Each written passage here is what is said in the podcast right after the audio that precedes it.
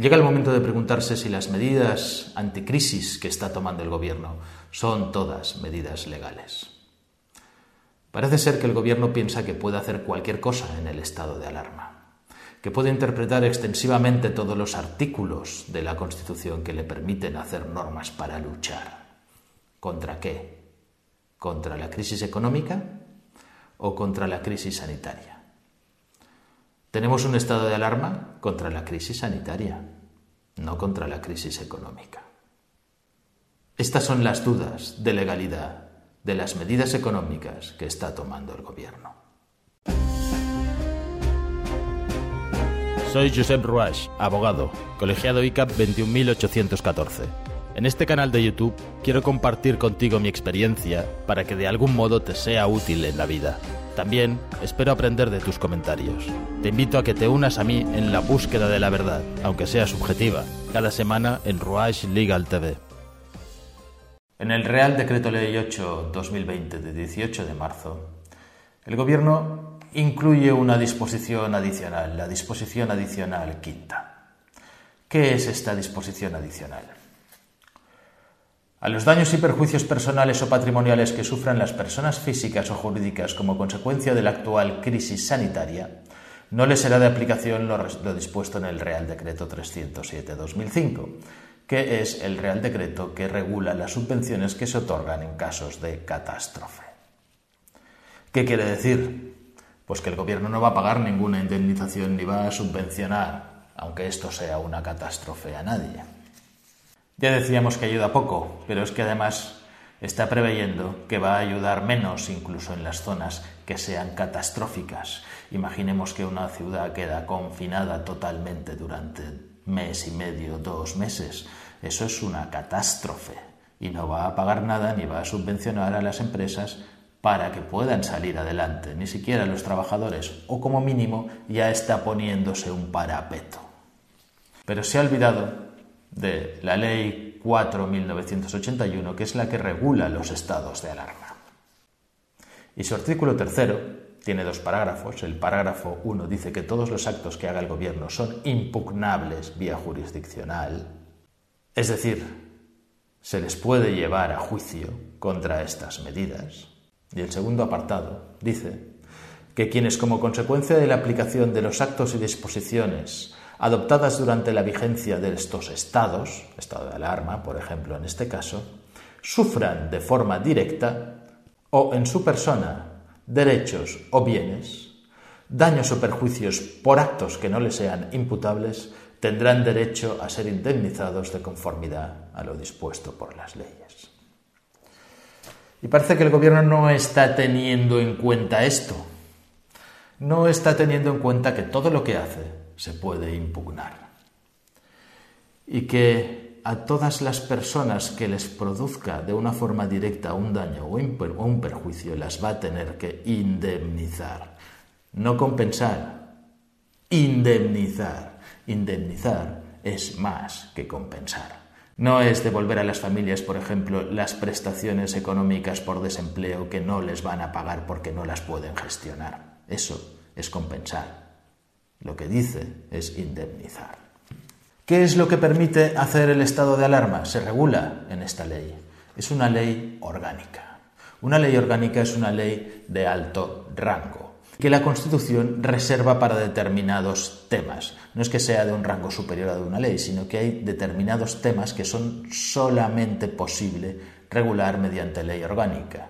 El proceso de una ley orgánica es más complejo y necesita siempre una mayoría absoluta para ser aprobada. Otras leyes se pueden aprobar con mayorías simples. Las leyes orgánicas no. Dice este decreto, que es un decreto cortito, en su artículo 11, que en los estados de alarma se pueden acordar las medidas siguientes. Y solamente estas medidas o esta clase de medidas.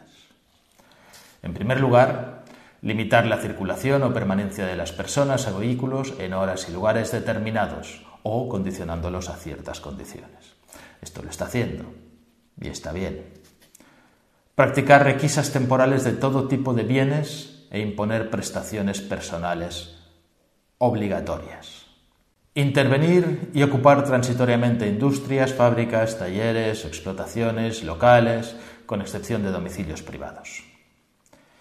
Limitar o racionar el uso de servicios o el consumo de artículos de primera necesidad. Y luego impartir órdenes para abastecimiento de los mercados y funcionamiento de los servicios de producción que sean especiales o que sean de necesidad.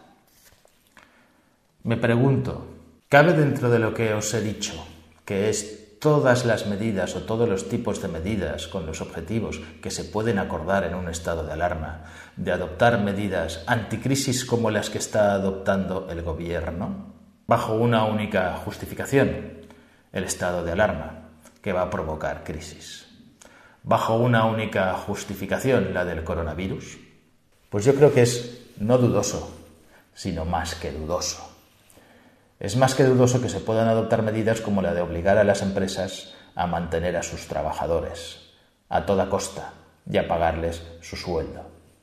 Es más que dudoso que se pueda recortar a los trabajadores su prestación de desempleo.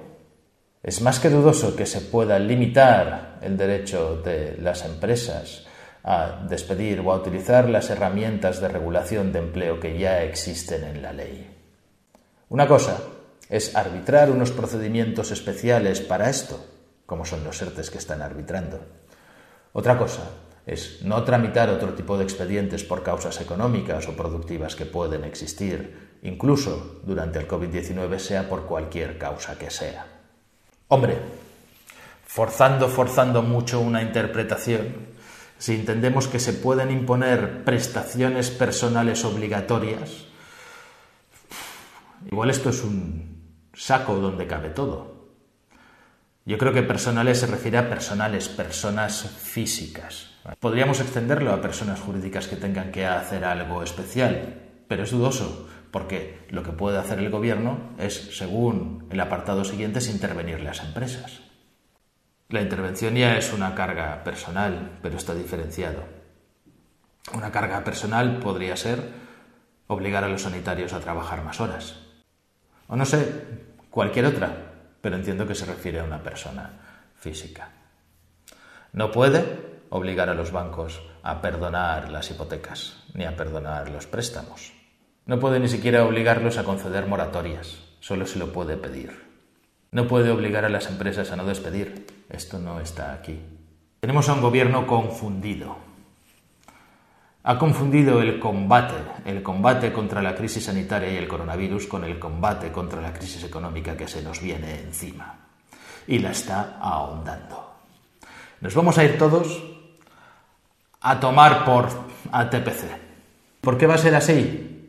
Porque no se están tomando ninguna medidas anticrisis con un plan para intentar solventar y ayudar de una forma real. Las medidas que se están tomando son parches. Parches con un objetivo, mantener el empleo a toda costa, lo cual no es posible. El empleo no se mantiene a toda costa.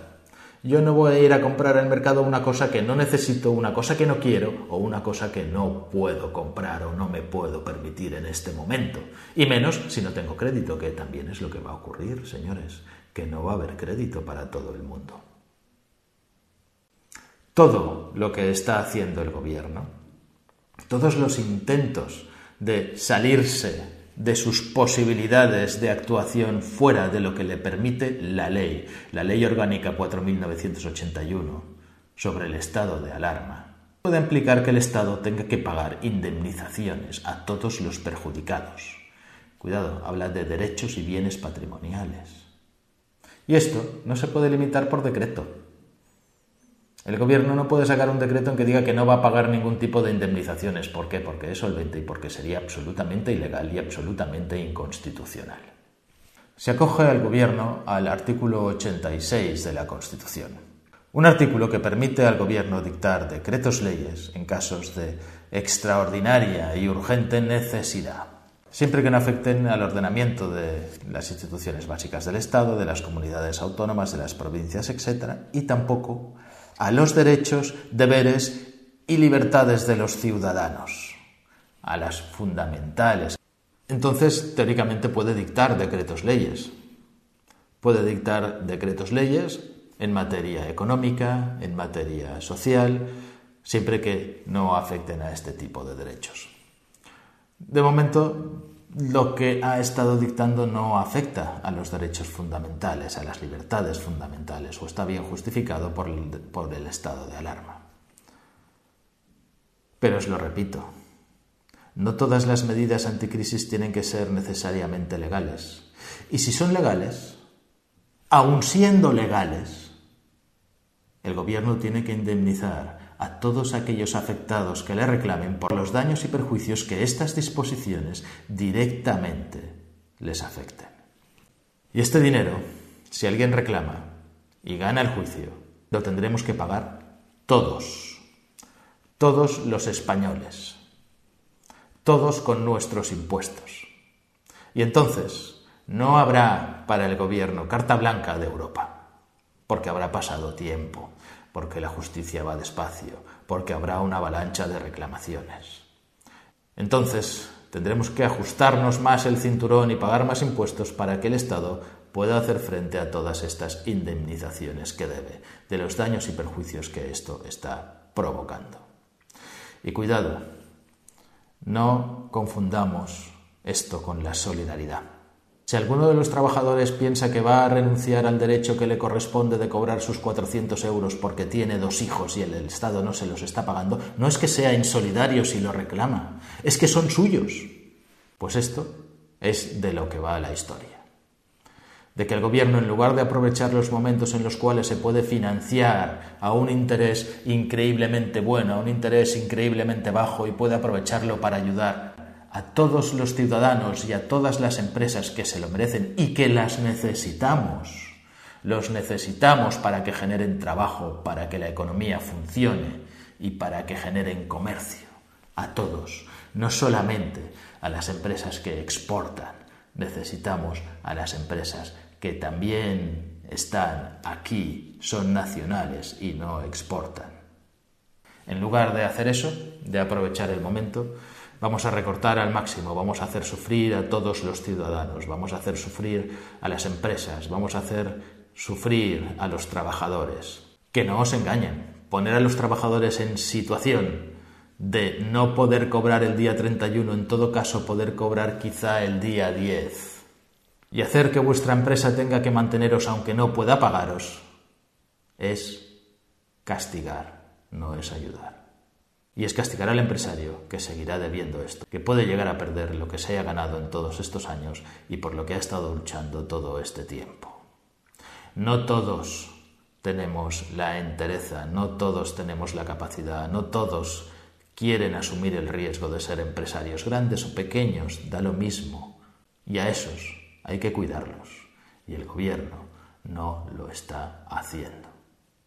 A los empresarios, que son el 75, 80, 95% del tejido empresarial generador de empleo de este país, el gobierno los está maltratando. ¿Qué piensa que va a pasar con todos estos trabajadores? ¿Qué piensa que va a pasar con todos estos comerciantes, señores? El empresario, el pequeño empresario, el autónomo que genera 2, 3, 5, 10 puestos de trabajo y que más o menos rondan como el 1.300.000 personas son a los que hay que ayudar de verdad. Son los que generan trabajo, son los que hacen que se mueva la economía. Y no son solamente los que exportan, son todos. A todos los que no exportan el gobierno nos ha dejado de lado ni siquiera les va a dar avales. Hay que proteger a la estirpe de los empresarios porque no todo el mundo tiene las capacidades o el arrojo de ser empresario. Si no hacemos bien las cosas, nos destruimos. Y este gobierno a lo que está ayudando es a destruir. Destruir puestos de trabajo y dificultar la recuperación económica. No se puede andar con fantasías de que esto es un sueño de que después de que se levante el estado de alarma despertaremos de un mal sueño y todo será como si no hubiera pasado nada. Pisemos de pies al suelo y hagamos entre todos que el gobierno pise de pies al suelo y ayude de verdad y deje de castigar. Si te ha gustado el vídeo, suscríbete, dale a la campanilla para recibir notificaciones de los nuevos vídeos y pon tus comentarios. Intentaré respondértelos lo antes posible, aunque tarde un poco porque ya sois muchos. Un saludo a todos, quedaros en casa y que la fuerza os acompañe.